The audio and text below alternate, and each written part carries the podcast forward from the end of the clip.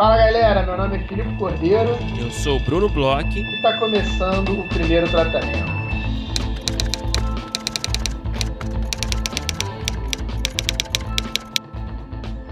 Fala, Brunão! Tudo bem? Fala, Filipe Cordeiro. Eu estou bem, obrigado pela sua preocupação. Como você está? Tô ótimo, Brunão. A gente está entrando aí na última semana de inscrição para o grupo de estudos. A gente vai ler aí a teoria do drama burguês. A gente já teve bastante inscritos. Acho que vai ser uma turma bem legal. Recorde, hein? É, é a gente está batendo recorde aí de inscritos. Vão ter turma cheia para o Petri é, organizar então, você que tem interesse aí, né, de acompanhar o grupo de estudos, a gente faz um grupo de estudos de leituras, né, de, de livros sobre roteiro. A gente já está aí na quarta temporada, quarta ou quinta temporada, agora já estou começando é, a já perder, perdi, Eu já perdi a conta também, por isso que eu gosto de falar o novo ciclo. A gente está aí no, no, novo ciclo. É mega livro bom que o Petri escolheu. Daqui a uma semaninha começa. Você ainda tem um tempo aí para se inscrever e a gente aguarda aí encontrar a galera, conversar sobre o roteiro, conversar sobre o drama burguês. É. E para se inscrever, né, só para fazer o lembrete, né, a última semana para você se inscrever no grupo, se tiver interesse, Basta se tornar apoiador do primeiro tratamento ali em orelo.cc barra primeiro tratamento na categoria Divino Amor. Assim que você se tornar apoiador, é só mandar um e-mail para a gente no primeiro tratamento podcast.gmail.com avisando, olha, olá Bruno, olá Filipe, eu tenho interesse em participar é, do grupo de estudos. Então é muito simples, não tem mistério e a gente espera vocês. Verdade, Brunão. Agora, cara, vamos falar sobre uma coisa que a gente há algum tempo não fala. Acabou que a gente é, acumulou um pouco aí de coisas que eu e você vimos separadamente e às vezes até vendo a mesma coisa e conversando por WhatsApp. E eu acho que a gente talvez tenha até alguns episódios aí para frente que a gente fale sobre é, séries aí que estrearam essas últimas semanas. Esse Foram cheias, né, cara? Essas últimas foi, semanas. Foi muito sortido aí, né? É uma boa época, né, para quem para quem é fã de série, para roteirista em geral, né? Acho que é uma boa época. Então acho que a gente podia fazer um apanhadão de, de dicas, assim, de coisas que a gente está vendo, coisas que a gente indica, coisas que a gente gostou. E eu acho que a gente pode abrir, inclusive, é, com a série do nosso amigo do roteirista que escreve a newsletter aqui do primeiro uhum. tratamento. Olha que, olha que luxo que a gente pode se dar e que os nossos ouvintes e apoiadores podem se dar, né? Roteirista-chefe aí da primeira série da Disney Plus nacional, né, Bruno? Exatamente, é a série tudo igual, só que não do grande André Rodrigues, é, que estreou aí algumas semanas atrás. É muito legal, cara. É uma série que claramente não, não é pra gente, né? A gente não se enquadra exatamente no público-alvo da série. É, porque é uma série teen. Mas, cara, eu achei uma série super legal, super competente, super bem executada, bem filmada, bem escrita. É, se passa no Rio de Janeiro, eu fiquei até com uma certa nostalgia. porque são imagens muito bonitas, assim, que a série faz do Rio, sabe? Da praia e tal. É, as personagens estão sempre ali, tem a protagonista sempre correndo, né, ouvindo música. E é uma série legal, cara. Eu acho que é muito acertada, sabe? É, tem um conflito ali é, clássico ali, né, familiar, é, que sustenta bem o drama da série. E te prende, cara. Muito legal. E, pô, super recomendo. E parabéns ao nosso grande parceiro, André. É, sempre tirando onda, bombando aí. Muito legal. É, a série, a série ela até te pega, né? Te segura assim. Eu, eu concordo contigo, ela tem um público-alvo bem claro, né? É, mas eu tava até comentando com você antes da gente começar a gravar e deixar aí pro André, se estiver ouvindo a gente. Tem, por exemplo, a Raquel, que trabalha lá com, comigo na, na, na equipe de desenvolvimento é, ela começou a ver, a gente começou a ver, né? Eu tinha falado para ela, a gente estava vendo porque tem, a gente tem bastante coisa para esse público-alvo na produtora. Então, é, eu vi muito por conta do André também, e por conta da produtora, e ela viu por conta da produtora, que ela não conhece o André. E ontem ela já estava acabando o último episódio, falou: Poxa, me pegou pra caramba, eu ainda tô vendo, devo estar tá ali no terceiro episódio. Então, assim, é, parabéns. É, e fica aí a dica para quem gosta, para quem gosta é, de séries para esse público. Eu sei que tem bastante gente. A série de família também, né? Acho que é uma série que, é. que, que, se enquadra ali também, né? Nessa, nessa atividade de família. Acho que é uma série super legal, cara. Eu também acho, cara. Filipe, eu sei que você tem aí também. É... Você anda assistindo muita coisa, né? Acho que é legal a gente falar um pouco assim de séries novas aí que estão rolando, que a gente tem visto. Eu sei que você quer fazer algumas indicações aí rápidas. Tem uma listinha aí, não tem? Tem, Brunão. É, eu realmente, assim, eu tô numa fase que eu tô assistindo bastante coisa mesmo. Às vezes eu fico um pouco para trás, né? E às vezes eu acabo correndo um pouco. São Paulo tá muito frio, tenho ficado muito em casa, tenho visto muita série. Bebendo vinhozinho. Então... Cara, a primeira série que eu queria falar é uma série argentina que eu acho que você especialmente iria amar, Brunão. Hum. É uma série que chama Porno e Helado. É, pornô e sorvete. Que é uma série, é uma comédia que é uma comédia relativamente leve, mas é uma comédia que ela tem vários é, pontos que você sempre fala, que você sente falta e outras é, coisas. Tem personagem mau caráter, né? Tô sentindo praticamente os três protagonistas, dois dos três protagonistas não valem nada, não valem Oba. nada, nada, nada, nada. Assim, são dois grandíssimos filhos da puta. Ah. É, é, uma série que ela tipo não se me fala, ela é me fala, série... me fala rapidinho assim a logline assim. É, é uma série que é o seguinte, são dois é, grandes amigos que são nerdolas que ficam vendo pornô e tomando sorvete é, são jovens, observação. São jovens. São, não são jovenzinhos, não. Eles são jovens. Poucos, 20 e poucos. É, ali entre 20 e 30 ali. Deve estar okay. entre 25 e 35, sabe? Uhum. É, mas assim, é, um deles ainda vive com os pais, é aquele eterno adolescente que não quer sair de casa, egoísta, bobão, assim. E eles são meio nerdolas e eles um dia resolvem é, sair de casa, fazer um programa diferente, e eles conhecem essa terceira protagonista, né? Que é uma, uma, uma menina argentina que também tá meio perdida na vida, divide casa com uma galera, nunca tem dinheiro para pagar nada, é meio maluquete, assim, e eles encontram um amigo de colégio que tem uma banda. E aí, o, o, o, personagem lá que é egoísta, ele fica com ciúme do cara do colégio, porque ele tá. Ele é todo popular, anda com garotas e tal. Então ele quer montar a banda dele. Só que eles não sabem nada, eles não sabem tocar, eles não sabem é, é o que que faz uma banda tal. Então eles resolvem fazer do zero uma banda, desde aprender a tocar até o primeiro show.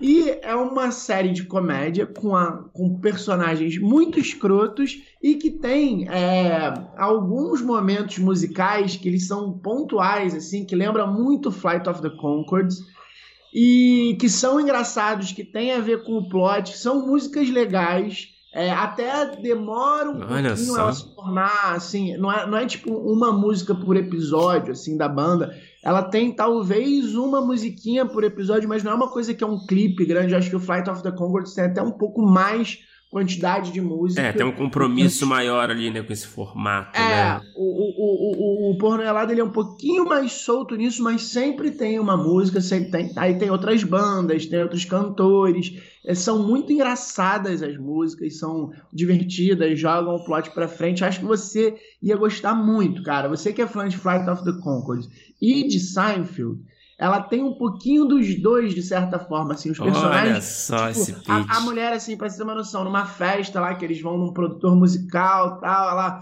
vai no banheiro com um cara que tá dando meio que em cima dela, que é esquisitão, porque ele chama ela pra cheirar cocaína. Aí ela tá meio com medo do cara, mas aí como chama pra cheirar cocaína, ela vai. Aí entra um, um, outro cara no banheiro também, um gay que é meu amigo dela, ela rouba a cocaína do cara, eles ficam cheirando juntos na festa e tal. E é tudo muito leve, assim, ao mesmo tempo é, não tem problema de droga, não tem problema de, é, sei lá, roubo, não tem Mas você considera que é uma, é uma série de nicho? Como é que você vê isso? Cara, é, eu acho que sim, porque ela, ela tem essas peculiaridades, né? Ela é uma série argentina, ela tem. Ela, ela conversa um pouco com uma coisa talvez um pouco hipster, talvez por isso que você vai gostar um, um pouco mais. E, e ela é muito diferente o humor, sabe? Ela é engraçada, mas é um humor diferente. É um humor que às vezes ele parece que vai ser muito bobo e ele vai ficando um pouco mais complexo ao longo da temporada. Então, tipo, é, é, é, é, muito diferente de tudo que eu já vi. Não é um humor muito rasgado, não tem piada todo tempo, tem umas piadas que elas são um pouco mais é, é, sofisticadas, em compensação tem outras que são bem bobas. É, é uma série muito diferente, cara. Eu acho que você vai, você especialmente vai curtir bastante. Pô, foda demais, cara. Eu vou assistir. É, que mais você tem na sua listinha? Cara, tem outra série aí jogando para um outro lugar completamente diferente, também da Amazon. Acho que hoje aqui eu tô fazendo é, dicas da Amazon. Amazon Boy. que chama Outer Range. É uma série que é com o Josh Brolin, eu acho que ele é o ator mais conhecido assim da é série. série de cowboy, é o... né? É o carro-chefe. Pois é, cara, é uma série de cowboy. Filipe não resiste a uma série de cowboy. Não resiste. Com viagem no tempo, cara. Olha São duas só. coisas que eu gosto. São duas coisas que eu gosto. Eu não sabia que era sobre viagem no tempo, não, que era meio sci-fi. Engraçado. Cara, é. Um eu vi o cartaz, assim, né, passando assim. Eu vi, a, vi o, o, aquela sinopse de duas linhas, né, sei lá. Mas eu não, não, não tinha entendido isso.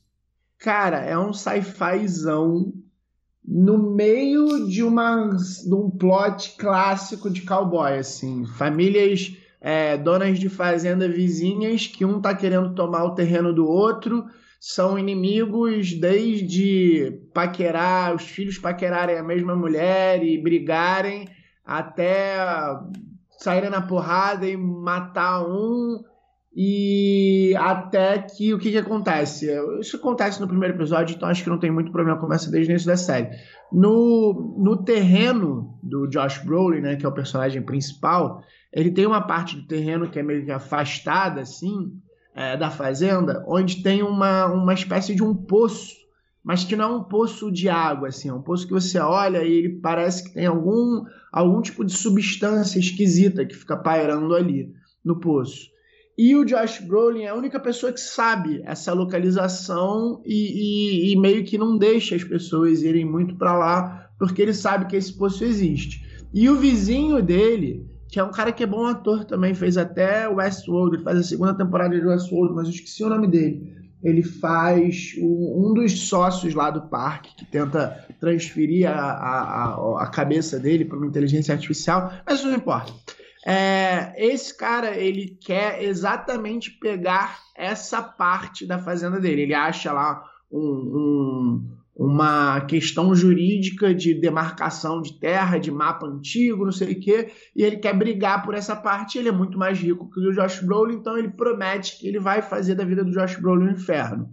E aí, é, esse poço, o Josh Brolin joga algumas coisas nesse poço e tal, e o que cai lá você não sabe onde vai parar. E aí no final da série acontece lá, não quero estragar no final da série, no final do primeiro episódio, eu não quero estragar até coisas que acontecem no primeiro episódio. O Josh Brolin cai nesse poço, não vou nem contar muito como para não estragar o primeiro episódio, que é bem legal, e ele vai parar em outro tempo. E aí é... ele acaba. Isso aí eu acho que não tem muito problema vou falar, ele acaba voltando para o tempo que a gente vê a série, mas a gente entende que tem alguma coisa ali de viagem no tempo. Então tem uma coisa meio dark, tem uma coisa é, bem cowboy americano. É, um dos filhos é peão de rodeio, assim, é, é bem maneira, cara. Gostei, me surpreendi. Comecei a ver, fiquei muito curioso, vídeo quase que de uma tomada só, cara. Gostei muito, cara. Olha só, cara, que surpresa, cara. Eu não fazia ideia que era assim. Eu achei que era uma série de cowboy, assim, de ação, é, de drama, assim, de prestígio, né? Meio de cowboy, sabe? É interessante, cara. Você fez um belo de um pitch aí.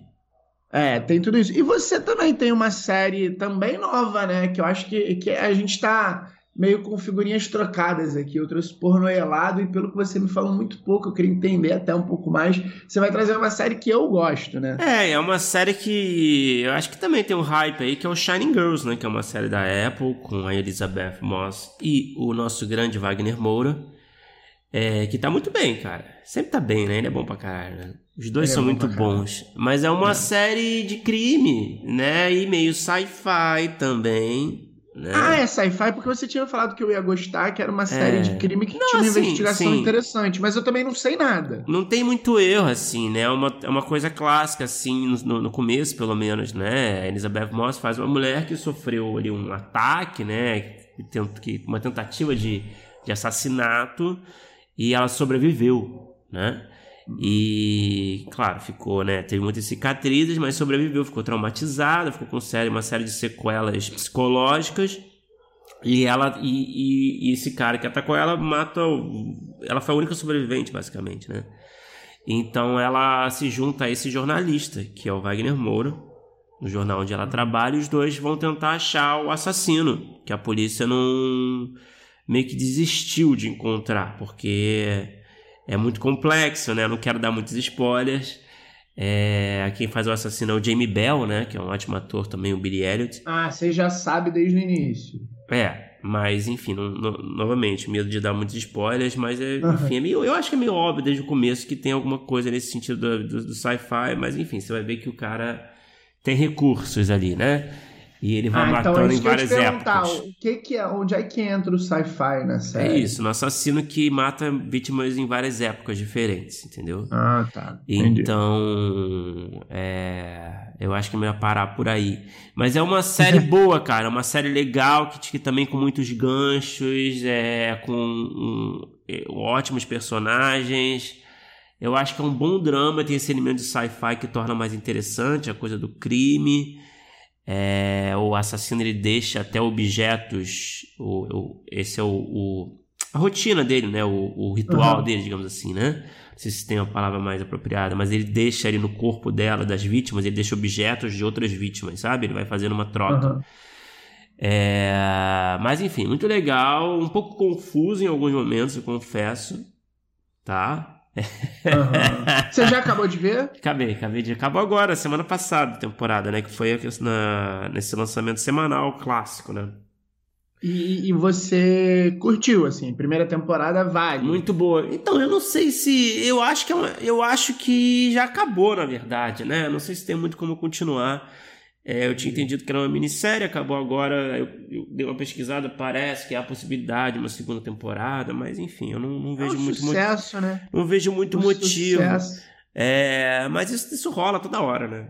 Mas isso é uma coisa que dá, me dá até mais vontade de ver, sabia? Porque eu tenho, eu tenho curtido minisséries ultimamente, assim, eu tenho, eu tenho sentido até falta de mais minisséries por conta da quantidade de coisa que a gente tem visto e tal, e, e aí a gente saber que vai começar a ver uma coisa, beleza, que tem ali episódios, mas que você vai acabar, é uma coisa que às vezes eu tenho procurado, sabia? É, e eu acho que também, não sei impressão minha, eu sei o que você acha disso. Eu acho que as minisséries, por terem menos episódios e terem menos compromisso no, com longo prazo, elas são mais objetivas na trama, né? É. Então. É, é. Tem pouca chance pra ter barriga. é, tem menos barriga, se vai mais direto ao assunto, no conflito, né? É, a gente não tem aqueles episódios ali de meio de temporada ali, que, né? Tem ficam menos ali- pista falsa. tem menos pista falsa e, e pode também sacrificar personagens importantes mais cedo no jogo também. Eu acho que tem isso que é, é- isso é uma um- eu acho que é uma vantagem da minissérie também, sabe? É, Pô, maneiro, cara. mas eu recomendo, cara. Mas enfim, é, tem muita coisa. Tem muitas séries aí que voltaram também. Acho que a gente pode falar até mais pra frente, né? A gente tem. É, eu acho que assim, os, os- eu acho que os blockbusters das séries aí, que eu sei que a gente já tá vendo ali, um The Boys, um Stranger Things, umas Uhum. coisas assim, acho que a gente pode falar com mais calma É. é, nos próximos dias. Assim, É, tem até o Rex um episódio pra cada. O Rex acabou a segunda temporada agora também, que eu acho que foi uma temporada um pouco assim. é, não tão boa quanto a primeira, talvez, enfim. Você achou que diminuiu? Mas um enfim, pouco depois a, gente, depois a gente conversa, né? Mas, sei lá, é, não, não achei tão impressionante como a primeira. Mas tem muitas séries aí pra falar. Tem o Night Sky também, né? Tem o Night tá Sky que eu tô vendo. é, Tô achando interessante, cara. Foi uma série que você me falou pra ver. Tô achando interessante. Ela, ela é meio lenta. É, eu, eu parei um É. pouco aqui, na verdade, na metade eu cansei um pouco, mas Eu é, é muito interessante. É, eu tô muito curioso pra ver onde ela vai chegar. Eu acho que ela tem um, um mistério que leva, assim, a, a temporada que é muito interessante, que é muito diferente. Eu, eu gosto é, ela, ela é uma série. Já que a gente entrou, que acho que a gente ia falar depois, mas acho que já que a gente está falando, vamos falar logo. É uma série que eu, eu acho que ela tem uma, uma proposta interessante que eu gosto um pouco, mas que ela é uma proposta que é, acaba também é, ajudando ela a ser um pouco mais lenta. Que a gente tem um casal de idosos que é protagonista e é um casal de idosos bem idoso mesmo, assim, passando por questões é, de ser bem velhinho. Então, é, para a série ter um certo sentido nesse lugar, eu acho que ela precisa mesmo ser uma série que ela é um pouco mais é, lenta em termos Sim. dos acontecimentos, em termos da importância das coisas, porque é, para quem não sabe é o seguinte, é um casal de idosos que vive numa espécie de subúrbio assim, americano, numa casa que não chega a ser uma, um, um ranchozinho, mas é uma casa que tem um terrenão, assim, um jardim grande, e eles têm uma casinha de, de ferramentas dessas que fica do lado de fora, que você entra numa espécie de. que nos fundos, assim, você desce e tal, tem uma espécie de portal de, de, de, sei lá, nave, alguma coisa que é um pouco diferente, que eles conseguem atravessar para um lugar que parece ser um outro planeta, ou no nosso planeta com uma vista para. É para é um, é um conceito bem, bem específico, né? É até difícil é. explicar, né? É um sci-fi diferentão, assim. E eles têm isso há muitos anos e eles não, não, não sabem por que, que eles têm isso, eles não sabem o que, que acontece. Eles tentam uma vez botar um rato do lado de fora, o rato morre, então eles ficam com medo de ir do lado é, de fora. É, e tem toda uma coisa, né, que eles perderam um filho, né, Isso. o casal perdeu o filho, né, acho que, enfim, não, não vou dar Que é um drama clássico, né, mas ele, é, que eles perderam o filho precocemente, aí tem esse trauma, e aí fica, né? Principalmente né? a, a mulher acha que tem alguma coisa maior envolvida nisso, que ela é, é, especial por conta disso, que talvez tenha alguma coisa a ver com a história do filho, não sei o é. quê. E aí ela é uma série que ela, ela, ela, ela toma o tempo dela, ela vai com calma, os acontecimentos eles vão com calma, só que assim, é, toda essa premissa ela é tão interessante, tão intrigante, que eu tô. Eu, eu, eu gosto, é engraçado, eu gosto da série, eu gosto dos episódios, eu gosto do, do mistério, mas eu acho uma série, às vezes, meio lenta, às vezes ela é. parece que não tem urgência, sabe? É, ela não te prende. É, a gente, né, a gente tá acostumado no momento, uma época que a gente tem muitas séries assim, drama de. É. que são um pouco mais lentas, tem um slow burning, né? Mas elas te prendem porque tem um universo super interessante, os personagens são, são muito sedutores, né? São muito complexos, né? E aqui eu não sei, é uma série que não. Esse ritmo lento, ele não me não, não convence tanto, né? Ele não consegue te prender tanto, né? É, porque às vezes parece. Eu tenho a impressão que parece isso. Parece que é uma série que ela não tem um senso de urgência. Assim, você tem, é. É, sei lá, de repente você tá com uma mega investigação, coisas super intricadas acontecendo, só que os personagens principais estão preocupados que o médico falou que precisa fazer um pouquinho é. mais de exercício para as pernas. Sabe? e aí, é. realmente, isso pois se é. torna o drama da série. Parece que ela, às vezes e beleza, é uma escolha, eu acho que é uma escolha interessante, é uma escolha diferente, mas às vezes você, ah, beleza, e aí, e aí parece que é, ela esquenta, mas esfria muito. Aí esquenta Sim. um pouquinho, aí esfria muito, sabe? É, eu vou te dizer, cara, não sei se você sente isso, mas é uma opinião super pessoal também, né? Um gosto, assim. Eu tô meio cansado de ver essas, essas séries é, americanas nesse subúrbio, sabe? Essas cidadezinhas de subúrbio, uhum. aí tem a coisa do xerifezinho, aí tem a coisa do é... Todo mundo conhece. Todo mundo se conhece, tem a coisa do aí bar. Aí vai conversar com a policial. Ah, eu fui professor do seu pai, não sei é, o quê. Aquelas cenas de bar com sinuca, sabe? Aquela música country no fundo, sei lá. Eu tô meio enjoado desses ambientes, assim, sabe? Meio é, saturado. Mas aí quando a gente vai pra East Town, a gente fica enlouquecido, né? Pois é, mas quando é. Talvez, né? Mas quando é uma série que realmente já não tá assim. É... Fica genérico, né? Uma série que tem muito, muito, muito. É, é uma série, né? Que tem muito. Assim, é, é, é um é. lugar que é um clichê de séries americanas hoje em dia, né? Não. Hoje em dia não, acho que desde sempre. E sempre tem muito. E hoje em dia com série, então fica ainda mais. A gente passa muito tempo nesse. Nesse é. subúrbiozinho country americano que é todo mundo se conhece, todo é, mundo sei o quê. Tá ligado? O cara tomando a bud, a bud dele lá, sabe? No, no, no é. bar, ali sentar no balcão, sabe?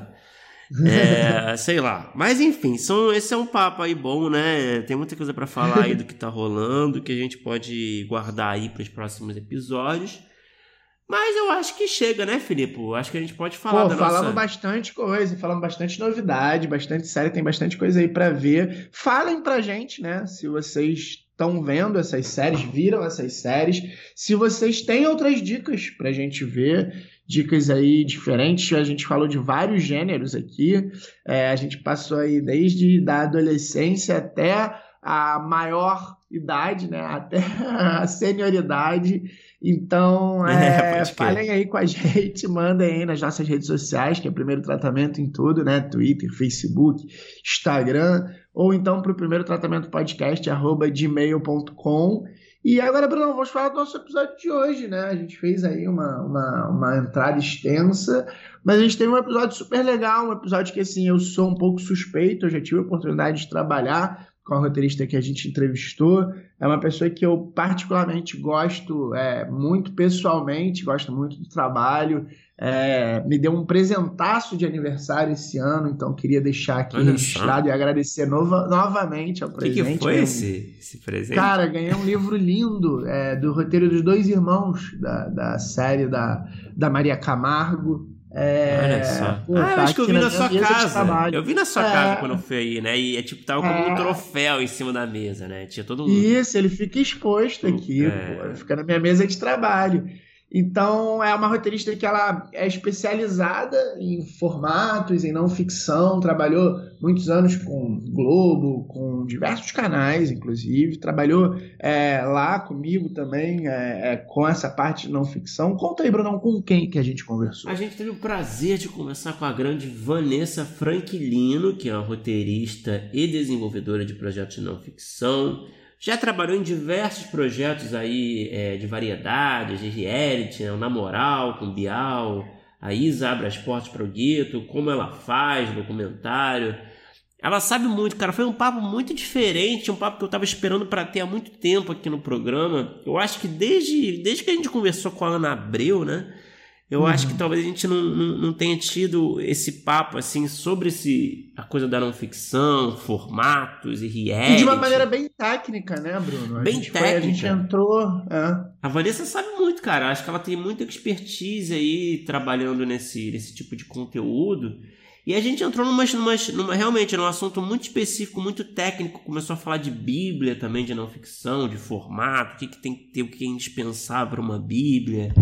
É, falou muito da formação de roteiristas é, que querem trabalhar com esse tipo de conteúdo, como é que é o mercado. É, cara, eu adorei essa conversa, foi legal demais. Eu adorei também. Espero que vocês gostem. Vamos ouvir aí.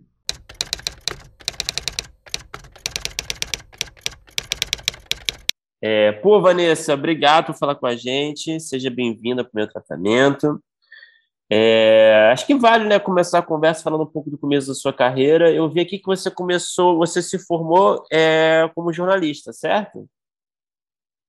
Certo, obrigada pelo convite. Sim, eu me formei em jornalismo uhum. e foi uma coisa que eu sempre gostei, sempre quis porque eu sempre gostei muito de escrever. Eu escrevo desde muito, desde que eu aprendi a escrever. Uhum. Eu nunca mais parei de escrever. E eu sempre quis ser jornalista para trabalhar em televisão com telejornalismo, né? Sempre com ah, vontade de trabalhar em televisão. E foi de fato o que aconteceu, né? Eu, eu fiz alguns estágios em, em jornal, em comunicação corporativa, mas meu primeiro emprego foi como é, produtora de reportagem, depois coordenadora de, de Vivo na, na TV Record do Rio de Janeiro. Eu comecei mesmo no telejornalismo. É, eu queria entender, então, como é que foi essa transição, não sei se total, né, mas pelo menos é, para essa nova carreira também de roteirista, é, como é que foi esse, esse, enfim, essa transição mesmo? Era uma coisa que você tinha vontade, era um desejo? É, como é que se deu exatamente? Era um desejo.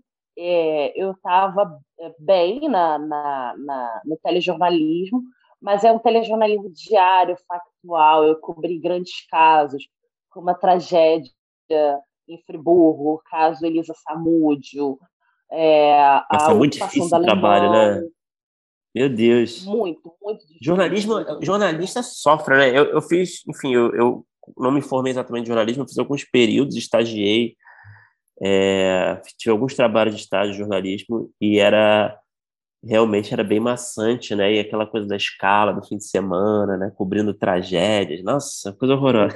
Valeu muito carnaval, Natal, Ano Novo. Sim, sim. De metrô, trabalhar todo mundo fantasiado, você fantasiado de roupa de trabalho.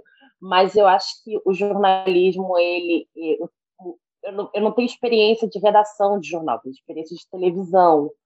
E o importante, assim, prontos ou não, o jornal vai ao ar então é uma rotina muito massacrante que você, assim, você sofre. Eu não diria que você, você não sofre porque você não tem tempo de sofrer. Então você está é. editando é. uma matéria do, do, do, do, da pessoa que morreu em Friburgo e o cachorrinho ficou do lado do túmulo. E você não está nem aí porque você quer botar o, a matéria no ar. E, e, essa frieza foi me incomodando, porque você vai ganhando uma frieza muito grande. E eu tinha vontade de ser roteirista, mas eu achava o mundo muito distante, porque eu sempre gostei de pensar televisão. Eu tive a oportunidade de ir para frente do vídeo, ainda na Record, só que nunca foi minha praia ir para frente do vídeo. Então, eu tive a oportunidade ali de namorar já um pouquinho com entretenimento, quando o programa Hoje em Dia, que é um programa bem estabelecido na Rede Record, ele lançou um, um programete nas praças. Então, eu participei desde a concepção até ele ir ao ar, até ele terminar, do início ao fim, fazendo todas as funções. Nesse período, eu engravidei, tive minha filha, fiquei de licença e já não me via mais naquela posição de telejornalismo. Foi quando eu recebi uma proposta de um frila no entretenimento da Globo, para participar de um programa novo apresentado pelo Pedro Bial, que tinha acabado de sair do Big Brother. E era isso, tinha e eram dois meses. Era na moral, né? Eu com um bebê de colo. É, depois veio a ser o namoral. Ainda passou aí uns meses ainda para ser o namoral. É, eu entrei, não tinha, eram cinco, seis pessoas. É, eu entrei como produtora de reportagem, mas muito rápido, assim, virou uma coisa de pensar o programa. Então a gente pensou o programa, pensou o formato, pensou, sentava na mesa, todo mundo junto, todo mundo tinha voz igual, e ouvia todo mundo, e, e, e todo mundo pensava realmente junto, de uma forma muito, muito horizontal, o programa. Então, depois ele ganhou esse nome, depois ele foi ganhando vinheta, ele foi ganhando corpo, e eu acompanhei todo esse processo. E foi aí que eu fui me apaixonando também por criar, eu estava ali realizando né, essa vontade de, de pensar televisão, é, entrando nesse feudo que é o audiovisual, se pensasse uma, uma mulher negra de São Gonçalo, que é uma região metropolitana do Rio de Janeiro, uma região muito pobre, que você não tem contato, não tem sobrenome, não tem. E eu entrei justamente porque eu fiz um cadastro no site de vagas da Globo, acharam meu cadastro e me chamaram. Simples assim. E depois, com o tempo, eu fui estabelecendo minha carreira na Globo, onde eu fiquei por sete anos e passei por vários programas. Então, a transição foi acontecendo nesse sentido, né? À medida que eu ia avançando de programa do, como namorar a temporada, entre uma temporada e outra, a gente passava um tempo pensando na próxima temporada, mas eu acabava alocado em outro programa e voltava. Eu fiz do início, do primeiro ao último programa, mais especial de 50 anos. Aí fiz encontro com Fátima Bernardes, Esquenta, com você, alguns projetos que não foram ao ar também eu, e eu acabei enveredando meio sem querer, porque eu sempre quis fazer ficção e nunca rolou fazer ficção. Assim, muito pouca experiência com ficção e fui me apaixonando pela, pela não ficção, pelo unscripted, é, porque eu gosto muito de pessoa, personagem, de contar histórias de pessoas reais. E isso eu fui encontrando, assim, era minha jornalista encontrando roteirista, elas se encontraram nesse lugar da, da ficção, do não ficção, né? A, a jornalista e a roteirista se encontraram nesse lugar da não ficção, porque você faz entretenimento contando histórias reais. Aí eu me realizei. Ivan, você abandonou de vez o, o lado jornalista? Tipo, é, hoje em dia você só se vê trabalhando com entretenimento? É, eu, não, eu não me vejo trabalhando mais com telejornalismo ou algo do gênero. Né? Eu me vejo trabalhando sempre com entretenimento, não ficção. Mas a jornalista, a repórter, não, não deixa de existir porque a repórter, é, eu como repórter, tenho faro para contar histórias. Quando eu vou fazer um documentário, ou quando eu estou pensando num reality, e estou pensando em perfis de pessoas, isso é muito do jornalismo, da gente entender a pessoa, de, de entender do ser humano, de entender de técnica de entrevista, do que, que eu quero extrair daquela história, de como eu quero contar aquela história e de como eu quero contar aquela história usando elementos da realidade, que nada mais é do que uma reportagem. Você está contando uma história com elementos da realidade. Então, o reality show, o documentário, o talk show, o, qualquer elemento, qualquer formato unscripted traz em si muito dessa essência do jornalismo, da reportagem, porque você está trazendo uma história real contada de uma forma, da forma como você quer contar, mas não necessariamente uma manipulação do mal. Claro que há várias críticas ao telejornalismo que fazem, você manipula do jeito que você quer, assim como reality e afins também. Há a camada de manipulação, mas no sentido de você direcionar para a mensagem que você quer passar. Acho que é mais nesse, nesse lugar também eu sou muito chata com, com apuração, com eu, eu quero saber tudo, eu quero o, o texto tem que ser muito perfeito, ele tem que ser televisivo, ele tem que ser. Isso tudo vem muito do telejornalismo também, essa precisão de, da escrita, né? Uma escrita mais condensada, uma escrita mais objetiva, vem também do, do telejornalismo. O Van, uma coisa que eu queria até aproveitar que, que a resposta foi um pouco mais para esse lado, é uma coisa que eu acho que a gente já chegou até a conversar algumas vezes, de certa forma, olhando para para alguns sei lá, projetos, algumas coisas que, que a gente já teve oportunidade de conversar, e que é uma coisa que eu acho interessante e uma linha que às vezes é tênue. Eu queria saber é, qual é a sua visão e como é que você identifica o que, que é um produto é, documental que vai ser, sei lá, uma série documental que a gente coloca, por exemplo, nessa caixa é, de série documental para entretenimento, e o que, que é uma matéria jornalística? Como você identifica essa diferença? É, por exemplo, é, o, sei lá, vamos pegar um exemplo bem factível, bem famoso, sei lá, o caso Evandro caso Evandro é uma série documental que eu acho maravilhosa. Mas tem. A série em si não caberia numa reportagem só. Mas existe, existe existiu e, e já tiveram várias reportagens sobre o caso em si. Qual é a diferença de uma coisa e de outra, sabe? É, eu acho que é uma linha tênue, de verdade. Eu acho que o documentário ele é primo do jornalismo mas o documentário ele traz uma, uma licença poética de linguagem, de tempo ou de recorte que você queira dar que o jornalismo não, não te permite. Se você vai contar, eu vou fazer um especial amanhã sobre o caso Evandro, eu posso fazer uma matéria linda, mas eu tenho que contar toda a história.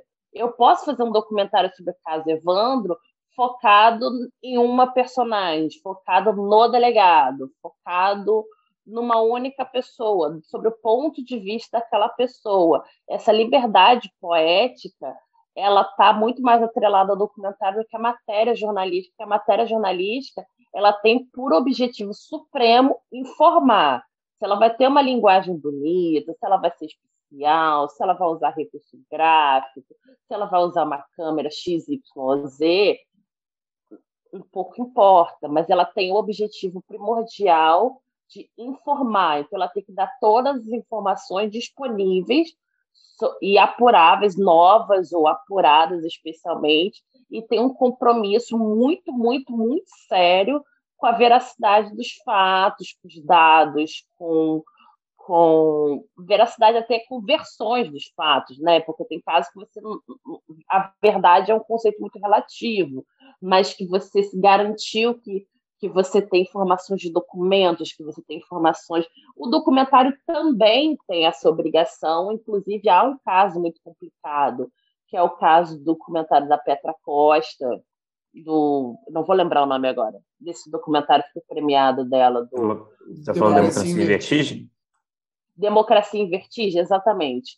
Tem um caso muito complicado do, do documentário Democracia em Vertigem da Petra Costa, que foi. Ela admitiu que foram alteradas fotos dos, dos manifestantes, dos militantes contra a ditadura militar, mostra a ditadura que foi, era, foram apagadas armas. Isso num documentário, na minha visão, isso é inadmissível, porque um documentário ele é primo do jornalismo, ele também tem o dever de retratar fatos, você não altera fatos, você tem ali, por mais que você tenha uma liberdade poética, ou uma liberdade até de ângulo que você vai tratar, né? Ele está também próximo ali da, da antropologia, então você tem uma liberdade de para onde você vai apontar essa câmera, é, como o documentário da Elise Matsunaga, que foi contar a história dela em vez de contar a história do caso, né? O caso é um pano de fundo. Então, é, agora, alterar fatos, alterar dados para servir a sua narrativa errado tanto em documentário quanto em jornalismo. Aí não tem linha tênue, aí é errado dos dois lados. Vanessa, e você tem assim algum tipo de formato de não ficção que você sente mais afinidade, que você gosta mais de trabalhar na sua experiência? Não sei, talvez eu imagino, né, que o documentário é, tenha uma justamente por trazer mais, né, contar histórias de pessoas reais, muitas vezes, né? É, tem essa proximidade maior, mas, mas tem algum um formato de não ficção que você que é mais satisfatório para você? É o documentário, é variedades, é o reality show? Como é que você enxerga assim o reality show nesse sentido de contar histórias de pessoas reais que a gente sabe que no reality é uma coisa que que acaba sendo, né, sofrendo muitas intervenções, enfim. Como é que você, enfim, uma pergunta meio ampla, mas qual é o formato que te agrada mais e como é que você enxerga o reality em relação a contar histórias de pessoas reais? Quando eu comecei no, em variedades, lá atrás, lá, lá para 2012, eu, eu queria ser muito documentarista, tá? eu gosto muito de documentário, é o que se aproxima mais da minha formação do que eu gosto, nesse sentido de contar histórias. Mas hoje em dia, na questão de pegar a caneta e escrever, eu gosto muito do reality, né? Eu gosto bem de variedades e eu gosto do reality. É, e há N é, categorias de reality, né? Tanto do reality de competição, reality eliminatório, reality que é um, é um docu-follow, né? Que você cria situações como foi o Mulheres Ricas, é, que eu amei, inclusive. Mulheres Ricas, The Gretchens, Kardashians, ou, ou reality de competição, reality musical, ou reality de confinamento, porque eu acho que é, você conta a história, mas é, é, um contar diferente, porque você você traz ali, você tem que conhecer também a semana que você já está num outro nível, você não está mais retratando, ou contando, ou trazendo à tona histórias você está fazendo um experimento social em que você, através das suas mecânicas de jogo, da sua, do formato que você está propondo, você, você não tem controle sobre aquilo, sobre o que, que vai acontecer, mas você espera algumas situações. Então, você faz ali é, mecânicas de jogo, ou você prevê algumas dinâmicas de convivência dinâmicas que eles têm que apontar quem é isso, quem é aquilo, que você espera que saia uma treta, você vai identificando a personalidade, aí já tá quase, já sai do, não sai completamente do campo de contar a história, mas já entra quase no campo da psicanálise. É, porque revela também. É, porque acaba revelando também facetas reais, assim, né? De pessoas reais que são facetas que talvez você não imaginasse, né? Talvez você não imaginasse. Então, você, ah, as pessoas estão competindo por um prêmio em dinheiro, ou um docu-follow de um artista famoso, e que você cria diversas situações, como foi o do Sandy Júnior, da volta deles, que era um documentário, mas era, era um reality, né? Que era da volta da turnê deles, que você cria uma série de situações para mostrar, para movimentar a trama né? Porque se você botar uma câmera para segui-los, nada acontece, né? É tudo muito chato. Mas você cria uma série de dispositivos, então você tem que conhecer esse conhecer muito bem o que é o ser humano, as variações do ser humano, até porque quando você cria um reality, você ali no processo de você criar um reality, tirando o reality de pessoas famosas, como você sabe, até o reality de pessoas famosas, mas de um outro jeito você faz o que é, você define as características das pessoas que você quer naquele reality. Então, assim, eu quero uma pessoa barraqueira, eu quero uma pessoa jovem, eu quero uma pessoa tímida, eu quero uma pessoa assim, assim, assim, porque desse formato essas pessoas vão funcionar assim, assim, assado. Pode funcionar assim ou não? Pode, porque é unscripted, né? É sem roteiro, entre muitas aspas, ali sem roteiro, né? Mas você, você tem essa, essa liberdade do, do brincar ali com, com, com tudo isso, né? E, e gerar entretenimento. E, e, e, tudo bem, tá todo mundo afim, todo mundo entra num reality sabendo que é um reality, você não está enganando ninguém. Então, é bem legal isso do, do, do reality. Hoje em dia, é uma das coisas que eu mais gosto de fazer. E esses, assim, só, desculpa, Felipe, só para fazer um comentário também, né? Esse tipo de, de programa, por exemplo, as Kardashians, né? É, é, é quase um projeto de ficção mesmo, né? É quase uma sitcom, na verdade, né? Que você tem ali é, três tramas, né? Por episódio, amarradinhas, você tem uma, uma estrutura, um conflito clássico, né? É, acaba esbarrando muito nesse, numa coisa mais de ficção, né? Isso é uma impressão minha de fora. Vocês não, não é impressão sua de fora, porque até o modo que você escreve um reality como Kardashians, você escreve como uma novela de ficção. Você tem um plot A, plot B, plot C, você tem um final, você tem que resolver o plot A. Uma lição aprendida, né? Tem uma lição assim. Uma lição né? aprendida, o tema do episódio, ainda mais Kardashian, que elas pegaram o ritmo do negócio ali, e elas sabem fazer o negócio, então virou uma obra de ficção. Agora, quem não sabe fazer, por exemplo, The Gretchen, uh, vai lançar agora o da família Gil. É, então, assim, você tem realmente ali até o, o, modo que você escreve, você escreve como ficção. As situações, você cria situações. Como essas situações vão desenrolar, aí tem o reality do reality, que é o reality acontecendo, e você atrás canetando o roteiro para ele continuar funcionando. É, eu acho engraçado isso.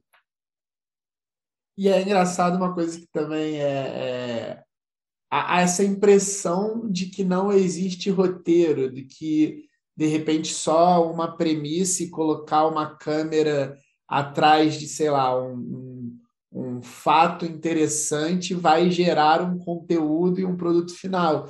E como não é isso, né? Total não é isso. E eu acho que eu, eu acho que eu, eu fico um tanto orgulhosa quando as pessoas acham que não tem roteiro nesse tipo de documentário. Eu já me encomendaram um reality de uma cantora famosa brasileira que ela, o brief era queremos Kardashian. Ele nunca foi ao ar, ele virou um documentário depois que eu não participei, eles só usaram a minha pesquisa.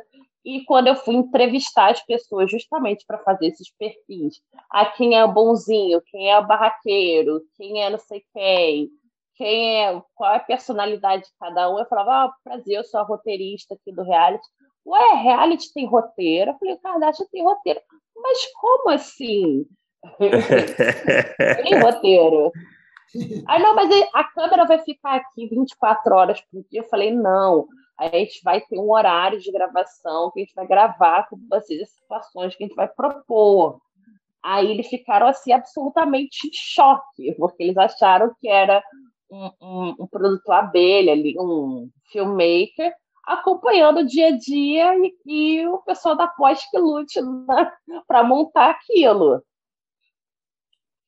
Ivan, é, tirando mais assim, quando é reality, principalmente do follow, é, formato, game show, esse tipo de coisa, o que, que você acha que são as os maiores desafios é, para quem, quem a gente, por exemplo, a gente tem é, é nossas rodadas né, de negócios de primeiro tratamento, a gente tem é, o, a abre para variedade, para game show, para esse tipo de coisa, e a gente conhece alguns roteiristas que têm uma série de projetos.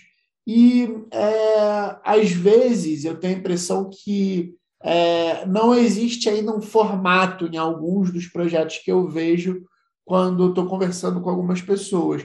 E aí eu queria saber o que você acha que são os maiores, os maiores desafios e como, de fato, você começa a enxergar um formato é, para sei lá, um game show que seja, algo que é, não parta dessa coisa de seguir uma família e, e etc.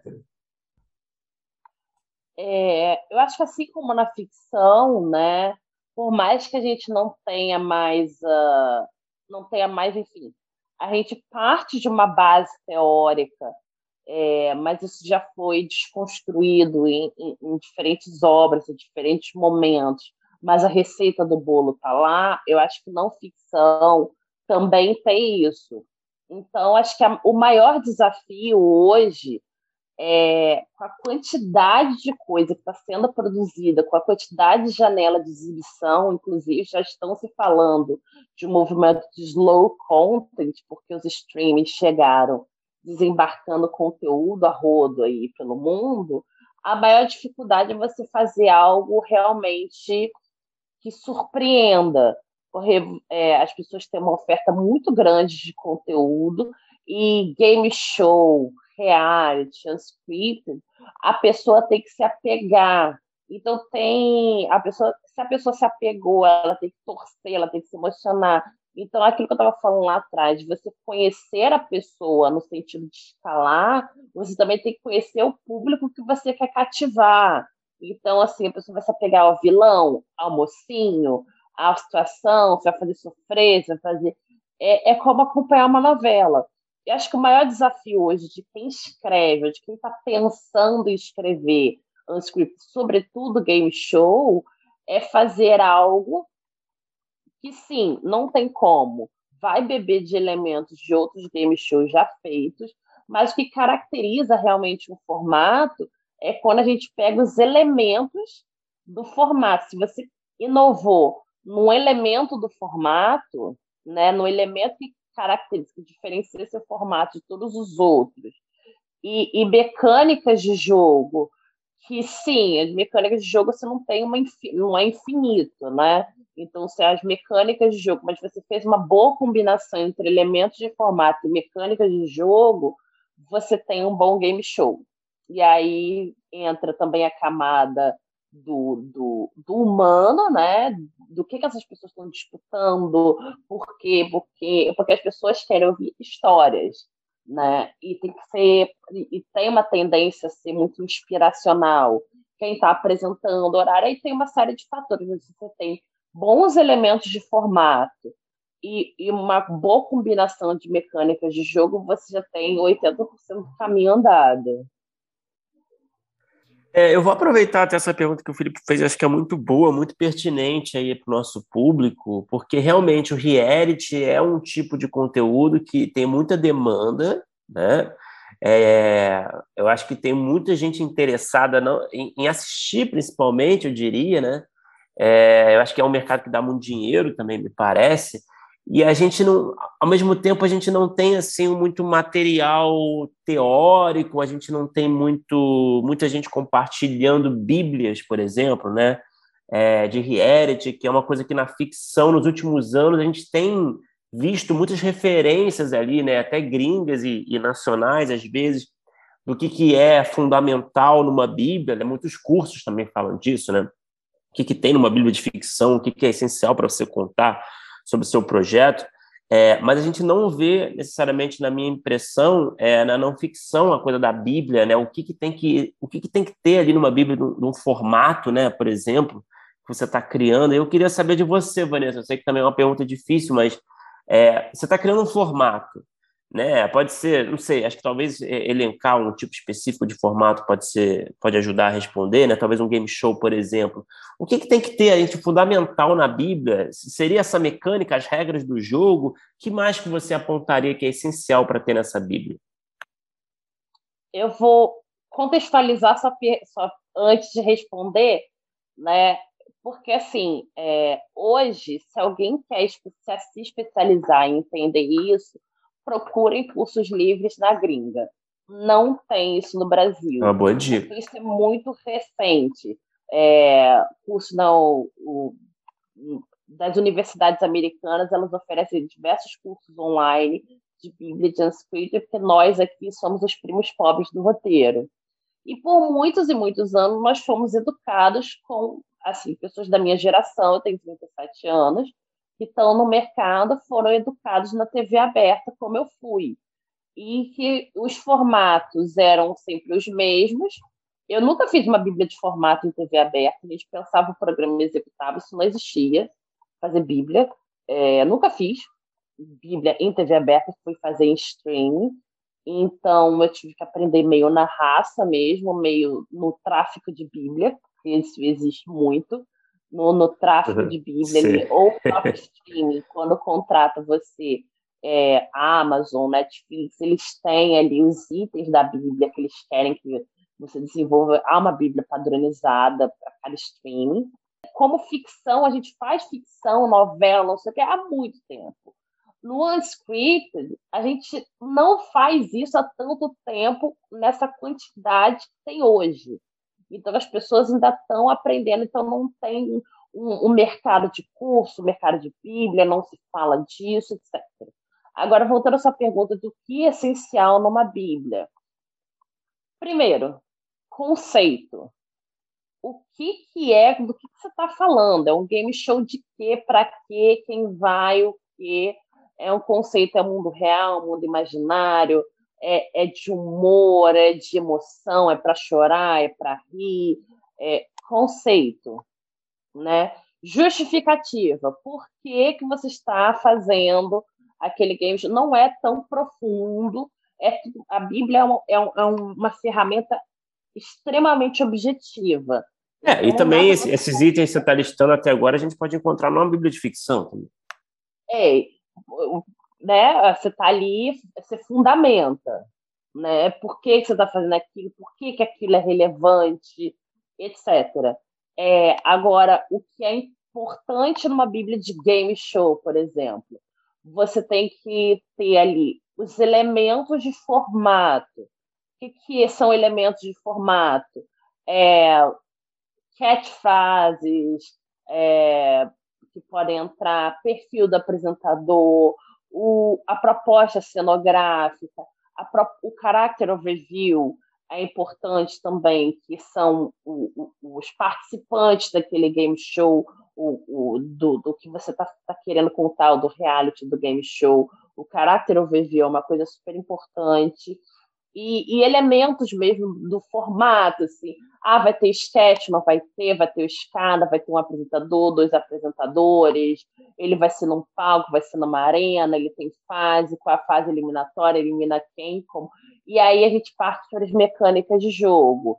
E aí as mecânicas de jogo é matemática, é quebrar a cabeça, porque você tem que pensar que você está criando um jogo. Então você tem que criar todas as situações possíveis e empatar. Mas você recomenda ganhar. que seja assim, perdão, te interromper, tá, Vanessa? Só porque eu estou curioso aqui, eu estou aproveitando. É, essa, essa descrição, você acha que vale ser muito específica ou, ou pode ser um negócio um pouco mais vago no momento da Bíblia? Vago, a mecânica de formato, não. Ela é porque ela é um documento de tá. execução. Ah. Então, a partir do momento que você ganha um green light, que ele vai para soft pré, eu não sei como funciona na ficção, mas você faz a Bíblia, né? Você vende o conceito, né? Que no conceito você tem ali no paper, você vende o formato. Aí eu tenho um game show familiar, que as pessoas vão. Vou, vou dar o exemplo do, do, do programa do, da Globo, lá do, do, jogo de famílias.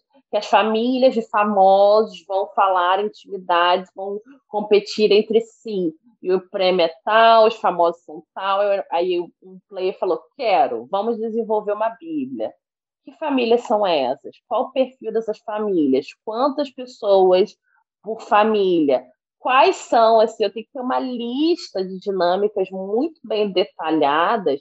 E detalhadas que eu digo não é um texto profundo de 50 páginas, estou falando de bullet point. Mas assim, ah, vai ter a dinâmica de que se o fulaninho errar, vai cair água do chuveiro ele vai se molhar. E, e aí eu tenho que prever situações. Ah, é, vai dar empate, não vai dar empate, se desempatar. E principalmente é como que eu equilibro o jogo, porque eu não posso deixar o jogo correr solto.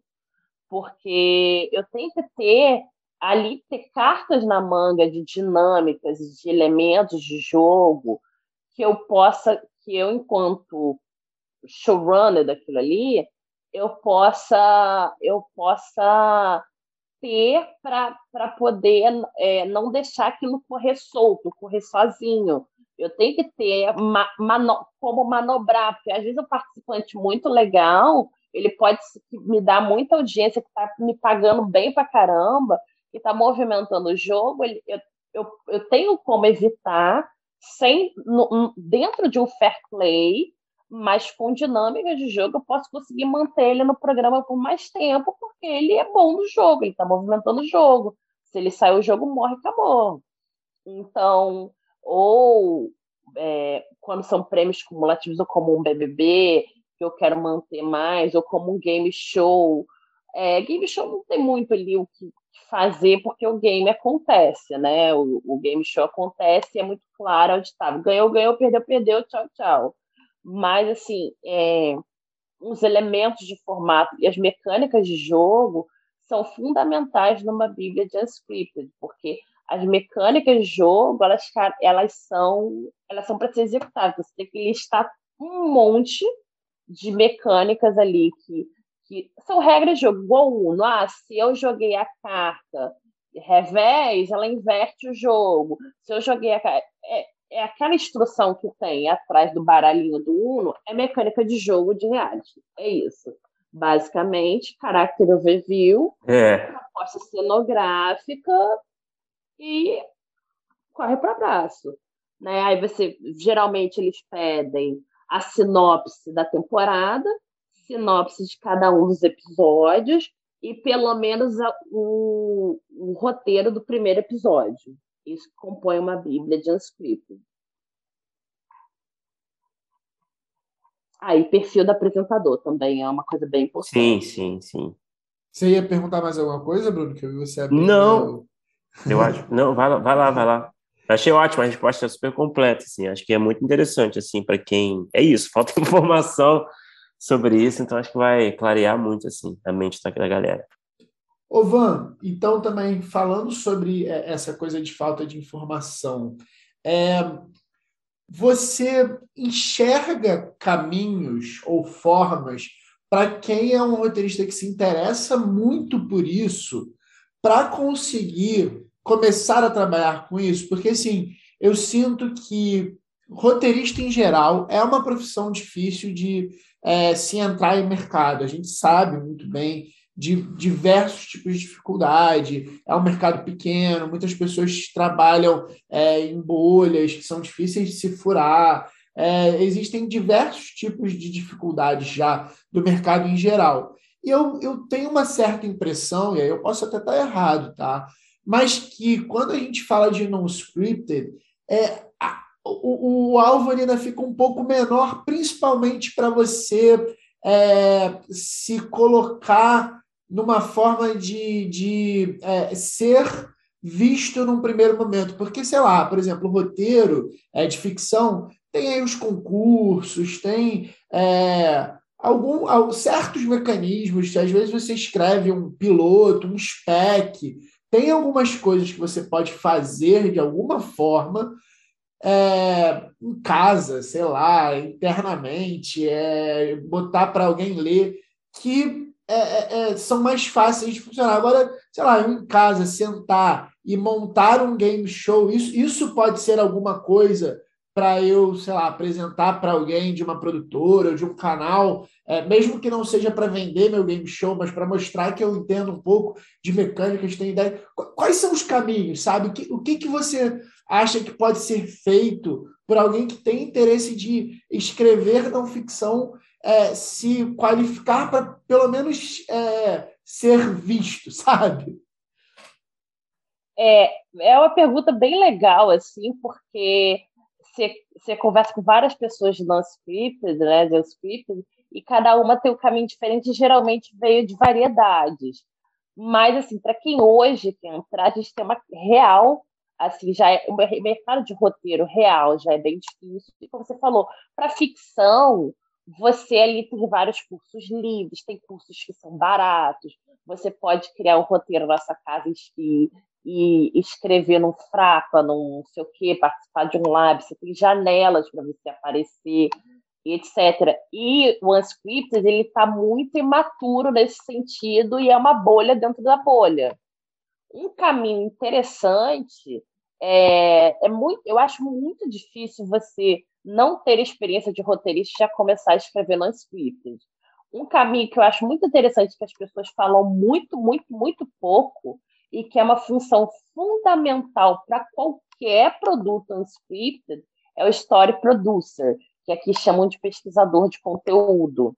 Porque o story producer é a pessoa que vai é, atrás dos personagens, que ela está ali dentro da sala de roteiro, pensando junto, que ela vai trazer os perfis das pessoas, que ela vai é, embasar a Bíblia, que ela vai trazer dados, que ela vai se habituar com aquela escrita, com aquela dinâmica, e como todo o mercado de roteiro funciona, você vai ser visto como uma pessoa apta para começar a escrever, nem que seja como assistente de roteiro, até porque o story producer também escreve, ele é uma espécie de assistente de roteiro. Só que também não existe curso de história producer no Brasil. Né? Você tem que ele, é, acho que é, criar redes de contato é bom, né? É, você, não, Bento, tem no Roteiraria um curso de pesquisa dado pela, pela Carla Siqueira, que é uma grande amiga minha. Tem um curso de pesquisa de conteúdo que é muito bom e é uma porta de entrada boa tanto para roteiros de não ficção quanto para ficção. Mas é o único curso que eu conheço também. Eu já dei um curso no passado de pesquisa, foi o primeiro, nunca tinha visto no Brasil. Eu montei um curso e dei presencial. E provavelmente ele vai voltar online em algum momento, quando eu tiver tempo para isso, de história produce, que é uma coisa que eu fiz bastante. Mas é, existem muitas formas, não existe uma forma, um formato de você escrever é, um argumento de não ficção, né? Como existe de ficção, você tem ali, não existe uma forma. Então cada um escreve de uma forma, cada lugar aceita de um jeito. É, é muito difícil isso. Então eu, eu recomendo sempre assim fazer contato. Não conheço ninguém, uso o LinkedIn. Uso o LinkedIn. As pessoas falam, nossa, mas como assim? O LinkedIn funciona para audiovisual? Funciona para audiovisual. Vá lá, preenche bonitinho, faz em casa lá o seu formatinho, pesquisa, pede. Ah, você tem para me emprestar? Participa de grupos. É, e, e principalmente tenha repertório, assista. Porque com o tempo você vai começar a pegar o que é mecânica de jogo, o que é elemento de formato, o que é não sei o quê, e você consumir te traz repertório porque é o que você usa para criar. A ideia é só uma ideia, a ideia não é nada, a ideia não faz nada sozinha. Então, assim, já foi me apresentado, por exemplo, e não faz muito tempo, a pessoa veio e falou assim: eu tenho um reality incrível que ninguém nunca fez. A pessoa falou: ninguém nunca fez, eu já torci o nariz. Quando a pessoa mostrou, eu falei assim: você não tem nada, porque eu não estou vendo. Tá assim, ah, é numa casa, não sei o quê, onde vai ter muitos conflitos, blá, blá, blá. Tinha uma temática, que eu não posso dizer qual é, mas tinha uma, um tema ali, um público específico que ia ser trancado numa casa e muitos conflitos iam acontecer. Eu falei, mas que conflitos? Conflitos de quê? Da onde? Como? Por quê? Mas eles vão. Vai ter racionamento de comida? Vai ter game? Eles vão disputar? Vai ter ringue? É o quê? Não tem nada. Então, assim, eu acho bom é, se aproximar. O LinkedIn é uma ótima rede para isso, porque por ser uma rede profissional, você consegue ali abordar as pessoas mesmo, abordar na, na boa e velha cara de pau, mandar uma mensagem, falar, poxa, gostaria de aprender, gostaria de entrar no mercado, a gente pode marcar um papo. E tem gente que topa mesmo marcar um papo. Já já aconteceu isso comigo várias vezes, já consegui fechar trabalho, fechar negócio no LinkedIn é, grupos, quando você faz cursos, já tem alguns cursos, assim, o, o roteiraria, não sei se tem, mas tem alguns poucos cursos, pode ser curso assim, narrativa de personagem, psicanálise é, é, aplicada a personagem, ou cursos livres de roteiro, mas que você já vai se aproximando, respirando um pouco esse universo e vê ser visto. Mas assim, o unscripted ainda é um mercado muito incipiente no sentido de mercado de trabalho. Então, meu conselho para quem quer começar, ou é começar como story producer, e aí é, muito assim, também de, de, contato, mas é um pouco mais fácil de você conseguir fazer isso, né? Até porque para você ganhar corpo e se aproximar de pessoas que fazem. Basicamente, e se você tiver grana e conhecimento em inglês, ou Google Translate da vida, também tem muito conteúdo em inglês que você consegue ler, você consegue se virar um pouquinho no inglês, junta um dinheirinho, pouco, não, não são cursos caros. Tem cursos fora que você consegue se especializar e bota a cara no sol. É isso. É, Vanessa, eu queria que você falasse um pouco da Think Black, que a gente estava dando uma olhada no seu perfil, achei bem legal. Acho que, acho que a gente pode aproveitar, né, para você falar um pouco dessa, iniciativa para quem não conhece.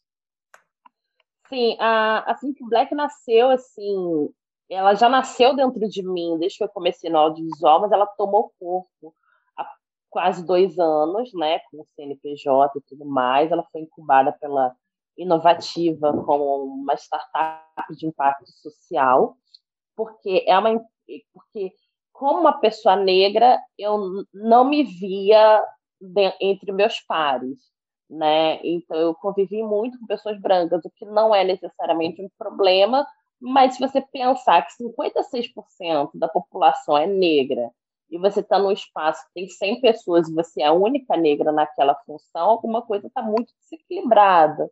Uhum. E aí eu fui sentindo falta assim de entendimentos, narrativas, muita coisa poderia ser.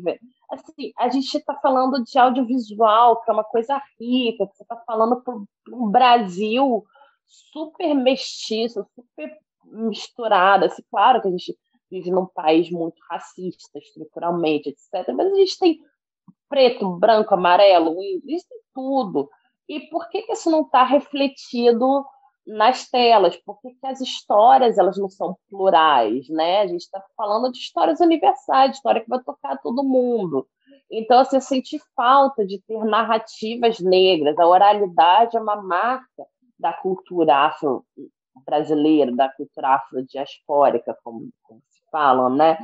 E eu sentia muita falta disso, principalmente é, eu comecei a ser muito chamada assim, ah, tem um roteiro sobre favela para fazer. Nossa, mas eu nunca morei em favela, não faço ideia do que seja morar na favela. Uhum. Mas, não que eu tenha nascido rico, mas não é a minha realidade. As pessoas supunham que sim.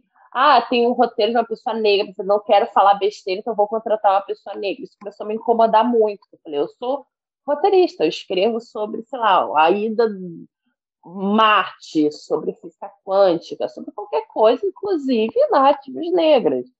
Então, eu criei a Think Black no sentido de, de trazer, fazer um awareness, né, fazer um aware, como se fala, né? Fazer um aware sobre a necessidade de se ter criativos, então, diretores, produtores executivos e roteiristas negros no mercado audiovisual, negras e negros, porque as pesquisas são absurdas, assim, a pesquisa do GEMA da UERJ apontou que 3% dos roteiristas de filme de bilheteria nacional são negros, e se você for, for olhar para os dados de mulheres, em alguns lugares são inexistentes. Assim, não tem diretoras negras no, no, no período pesquisado. E roteirista é muito menos do que homens, a gente está falando de 3%. Né? Então é muito, muito, muito ruim o cenário. Uhum. E também tem, uma, tem também um braço de, de criar ações, né, de preparar empresas para receber profissionais negros e fazer um headhunter de talentos negros, porque tem muita gente pronta, porque as empresas ficam muito assim, ah, vamos treinar profissionais. Não, não precisa treinar. Tem pessoas prontas no mercado, tem inúmeros celeiros de talentos negros aí, tem festivais de cinema, tem um monte de gente fazendo um monte de coisa, só que o mainstream não está vendo.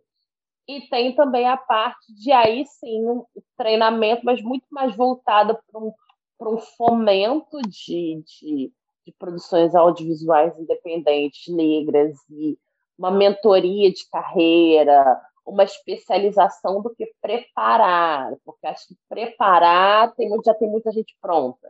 As pessoas prontas precisam entrar nesse mercado mainstream, entendeu? Sair da margem. Então, essa é a missão, né? Tornar o audiovisual não só não ser racista, né? Ser antirracista. Então, ter espaço para brasilidade, né? E no que me toca no sentido de da, do negro e da negra principalmente negra, que é minoria, é, no audiovisual. Eu já tive situação que tinha pessoas assim, eu falei, gente, eu sou uma roteirista negra, você, você tem ideia de quantas de mim existem nessa posição hoje? Hoje, hoje, hoje? Poucas. Na posição que eu estou, no nível de, de senioridade que eu tenho, existem poucas pessoas. Então, assim, no, fazendo trabalhos no mainstream. Então, eu não quero que exista poucas, eu quero que exista mais. Então, nasceu dessa inquietação e está caminhando. Porra, muito legal, importantíssimo esse trabalho, Vanessa, parabéns. É... Bom, a gente tem o nosso bloco final que a gente faz com todo mundo, com que a gente conversa, a gente faz as mesmas perguntas para todo mundo. Então, vamos lá? É... Vamos. Vanessa, qual é o. A gente sempre pergunta qual é o melhor roteiro que o convidado ou a convidada escreveu. Pode não ter sido produzido, pode ter sido produzido, enfim. Eu acho que vale aqui, a gente pode até ampliar aqui para você qual é o projeto que você tem mais orgulho, algum projeto que você trabalhou, é... pode ser qualquer formato, vale tudo. O projeto que eu tenho mais orgulho que está no ar, mas assim, o que está no ar não é um terço do que foi escrito e produzido dele. É, é um programa do Namoral, que era para a gente falar sobre justiça criminal, que é um tema que eu adoro. E ele cresceu tanto que ele virou sobre polícia e justiça criminal, discutiu a lei de drogas, discutiu. Eu fui a Portugal é, também falar sobre a política de drogas, fui a presídio, fui no Maranhão, fui em vários lugares, entrevistei várias pessoas, a gente descortinou assim, um tema que é super tabu, que é esse Brasil punitivista, população carcerária, polícia truculenta, racismo, e, e foi um programa muito corajoso, a gente ficou quase um ano fazendo esse projeto, assim, e se eu juntar tudo que tem de pesquisa, dava um documentário. E foi, deu dois programas de 50 minutos. E qual é o. A gente pergunta o pior roteiro, né? Qual é o projeto que você se envolveu? É, pode ter sido algo que não rolou também, né? É, mas que está ali, né? O pior roteiro que você já escreveu, enfim. A pior experiência, eu sei que é, é, é difícil porque envolve muita gente, né? ah, mas isso eu não tenho vergonha de falar, não. O projeto Oba. era muito legal, mas a execução não foi tão boa, que foi um reality chamado Dance of Favela, que era o, o, o projeto Branded, né, que era o primeiro reality de dançarinas e dançarinas das favelas do Rio de Janeiro. Ele. O primeiro episódio foi um desastre, tá no YouTube, para quem quiser ver, inclusive, por várias, várias, várias, várias falhas que foram acontecendo, mas o projeto foi em si. Eu tenho, assim, tem essa coisa de. É, é um dos piores projetos, acho que o pior projeto que eu trabalhei na vida, mas deu um orgulho porque a, a, a, a dançarina para quem eu estava torcendo foi a que ganhou. Então eu fiquei feliz. Pelo menos isso.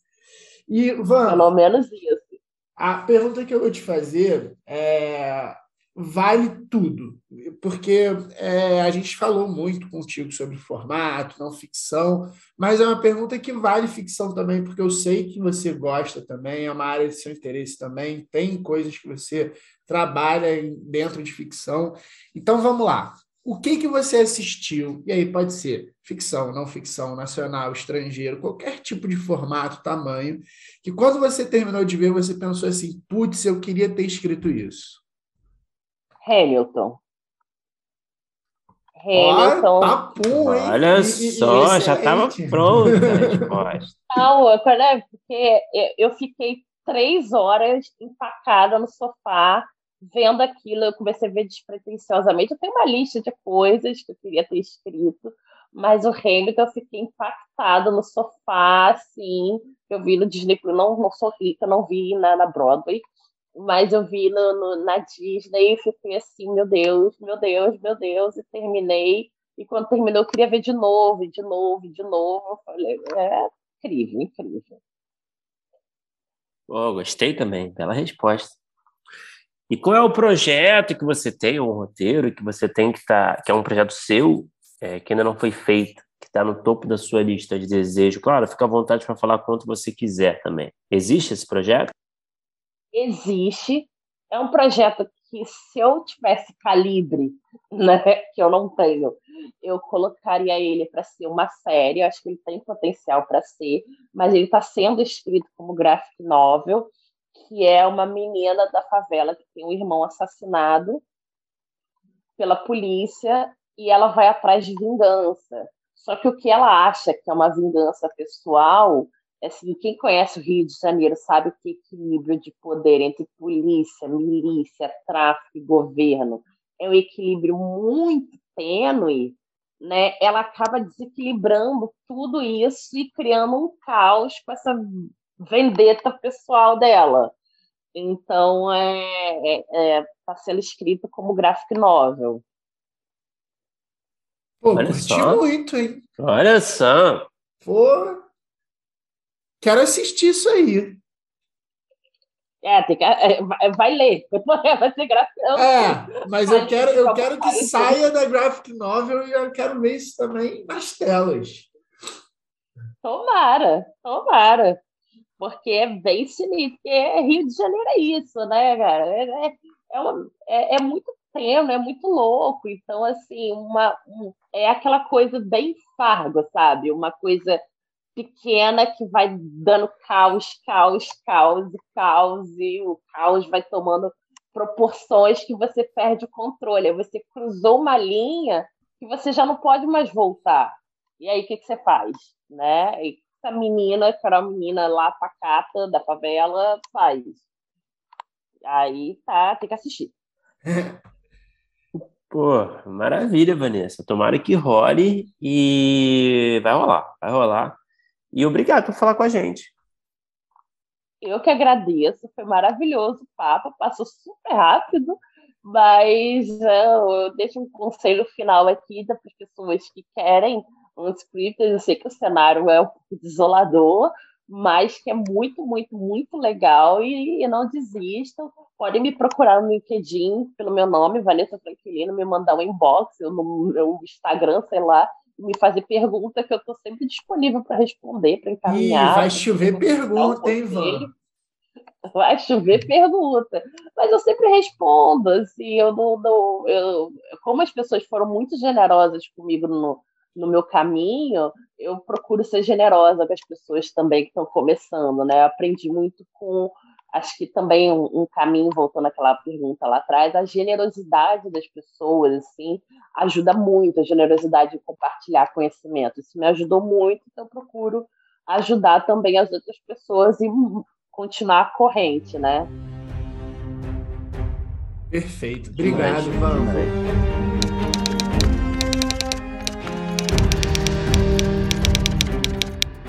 Opa, chegou até aqui? Muito obrigado por escutar. Conheça nossa campanha de apoio na Aurelo em escute.orelo.audio barra primeiro tratamento. Por lá você pode ganhar recompensas exclusivas e nos ajudar a continuar conversando com os nossos roteiristas favoritos. Tem dicas, comentários ou sugestões? Fala com a gente pelas nossas redes sociais e não se esqueça de assinar o feed do primeiro tratamento pela Aurelo. Até a próxima!